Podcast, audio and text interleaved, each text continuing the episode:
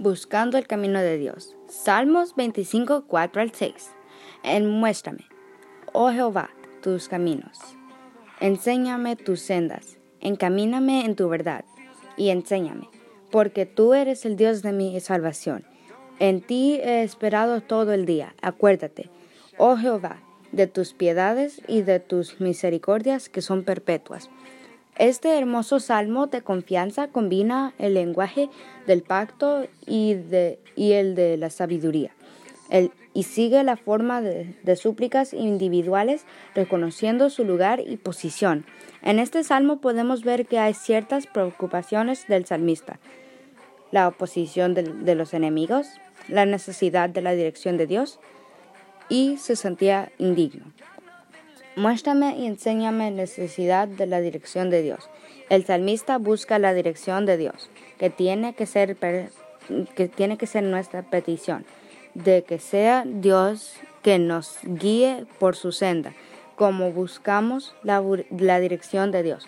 Te invito a que apartes un tiempo cada día para que tú puedas, para que te puedas comunicar con el, con Él por medio de la oración y su palabra, y así encontrarás la verdad. Buscar la verdad es tener grandes aspiraciones, es aspirar la plenitud de, de vida. Conocer la verdad es experimentar vida, es conocer a Jesús y esto es traducido en amor.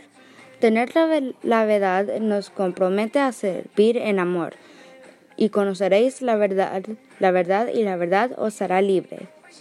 Juan 8:32 porque tú eres el Dios de mi salvación. Y te podrás preguntar, ¿por qué tanto énfasis, en, en la dirección de Dios? Te invito a que veas todo el Salmo, porque cuando llegan las pruebas es cuando más necesitamos la dirección de Dios. Podemos ver tres aspectos. Caminar en la verdad, caminar con su presencia, confianza en todo momento. ¿Y cómo poder, y cómo poder esto? Sigamos el ejemplo del salmista. No pide por sus propias fuerzas ni por su propia justicia, sino que apela a la compasión y a la misericordia. Se siente indigno delante de Él y se humilla. Para ser dirigidos por Dios tenemos que ser humildes. Busquemos a Dios con un corazón contrito y humillado. Que tengas un feliz día, que Dios te bendiga y te guarde.